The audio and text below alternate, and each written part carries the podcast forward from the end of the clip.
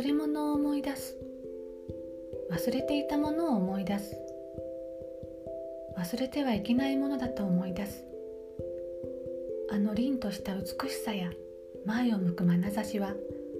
二度と見ることはできないだろう。気づいたら大人になって肖像の君の年齢を通り越していた。華やかな世界で咲き続けるには時として枯れることも必要で朽ち果ててなお再生する。光と水を得て生成されない花はドライフラワーになるか灰となる。それでも美しく輝けるのは孤高の残像を持つ種だけである。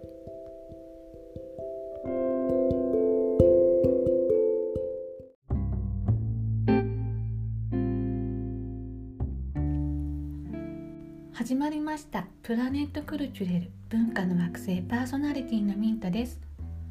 今回はアントン・コービン監督の映画コントロールをテーマにお送りします。この作品は1970年代半ばに結成されたイギリスの伝説的なポストパンクバンドでジョイ・ディビジョンというのがいるんですけれどそのジョイ・ディビジョンのボーカルであるイアン・カーティスが80年にあの自殺してしまうんですよね。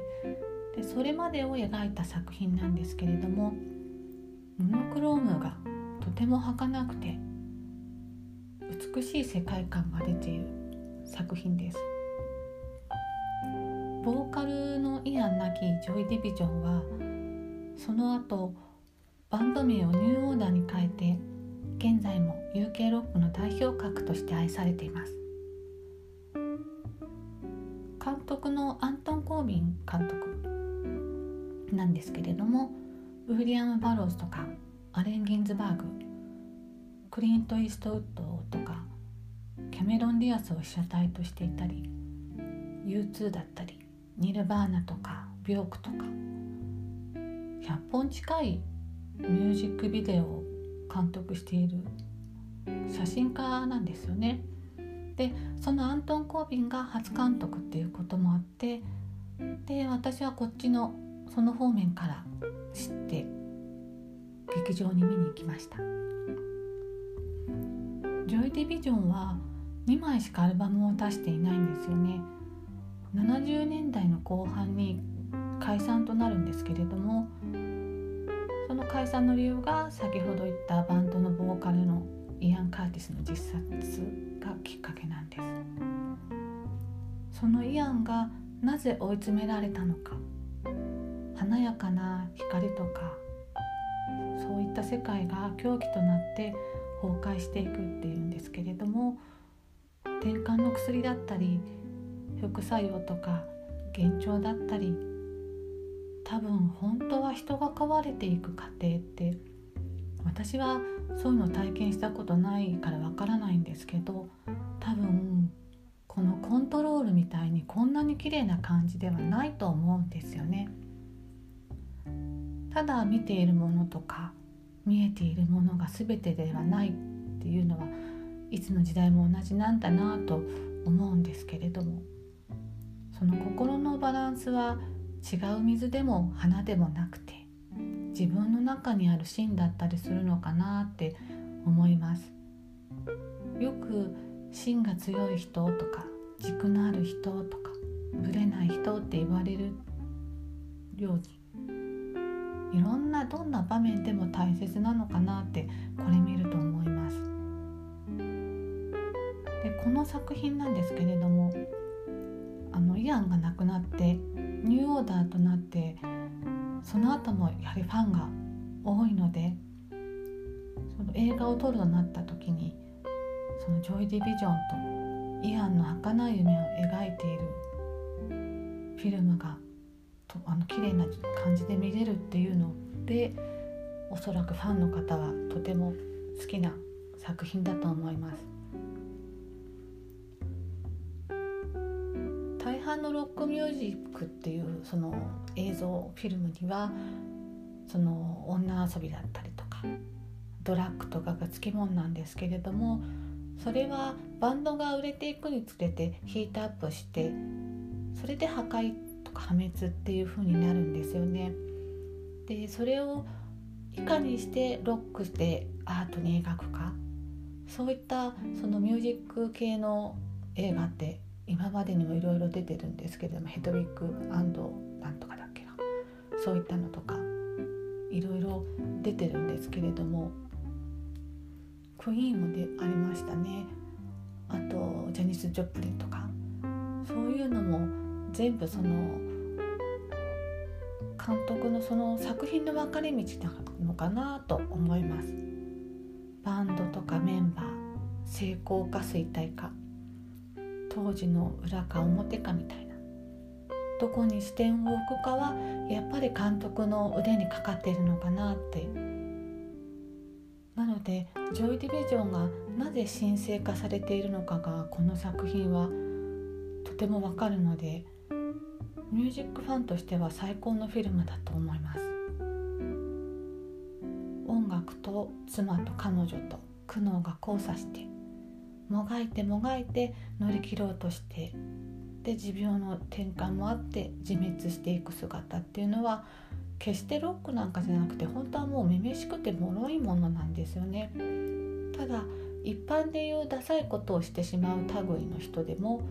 音楽を通して現代に残っているからこそこう自分をコントロールできなくなった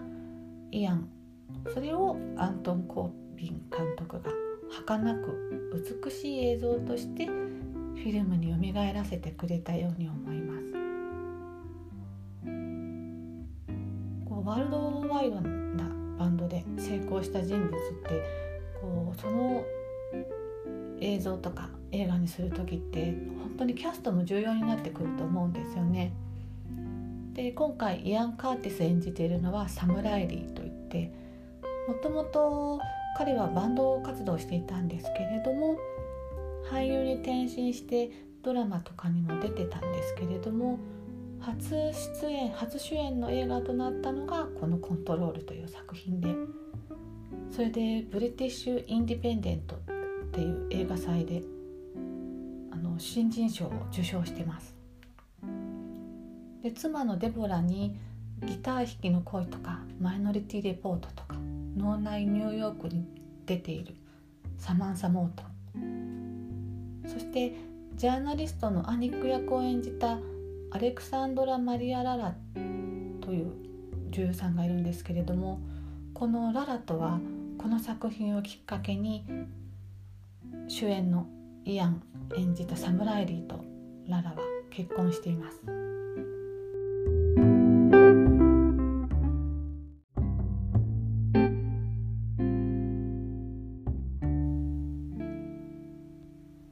そしてアントン・コービン監督は本作の「コントロール」で映画監督デビューしてカンヌ国際映画祭でカメラドールを受賞しているんですね。この作品を制作するにあたりファンからの期待はもちろん厳しく見られるっていうプレッシャーは本当に半端ないと思うのでキャストにまつわることとか受賞した結果が本当にあるといい映画なんだなって作品としての評価も高くなるのではないかなと思います。儚さだったり狂気をロックで感じ取れるっていうミーハー感いっぱいで見に行った映画なんですけれども題材だったり監督だったり俳優とか全ての才能が溢れているいろいろな角度から感性を揺さぶられる作品だと思います。私は映画を見に行く時ってこうあなんか今やってるかなと思ってあこれやってるんだったら見に行こうとかこうネットで席取ってあの六本木の東宝シネマズとか予約したりして渋谷とかもこう適当にチケット買ってみたいな。そんな感じで見てたんですけれどもこの作品に関しては当時前売り券を買って見に行ったので縦長のこう版権を見るたびに見終わった後の余韻を思い出します。皆さんもおすすめの映画や本音楽漫画アニメなどありましたら教えてください。メッセージお待ちしております。それではまたお会いしましょう。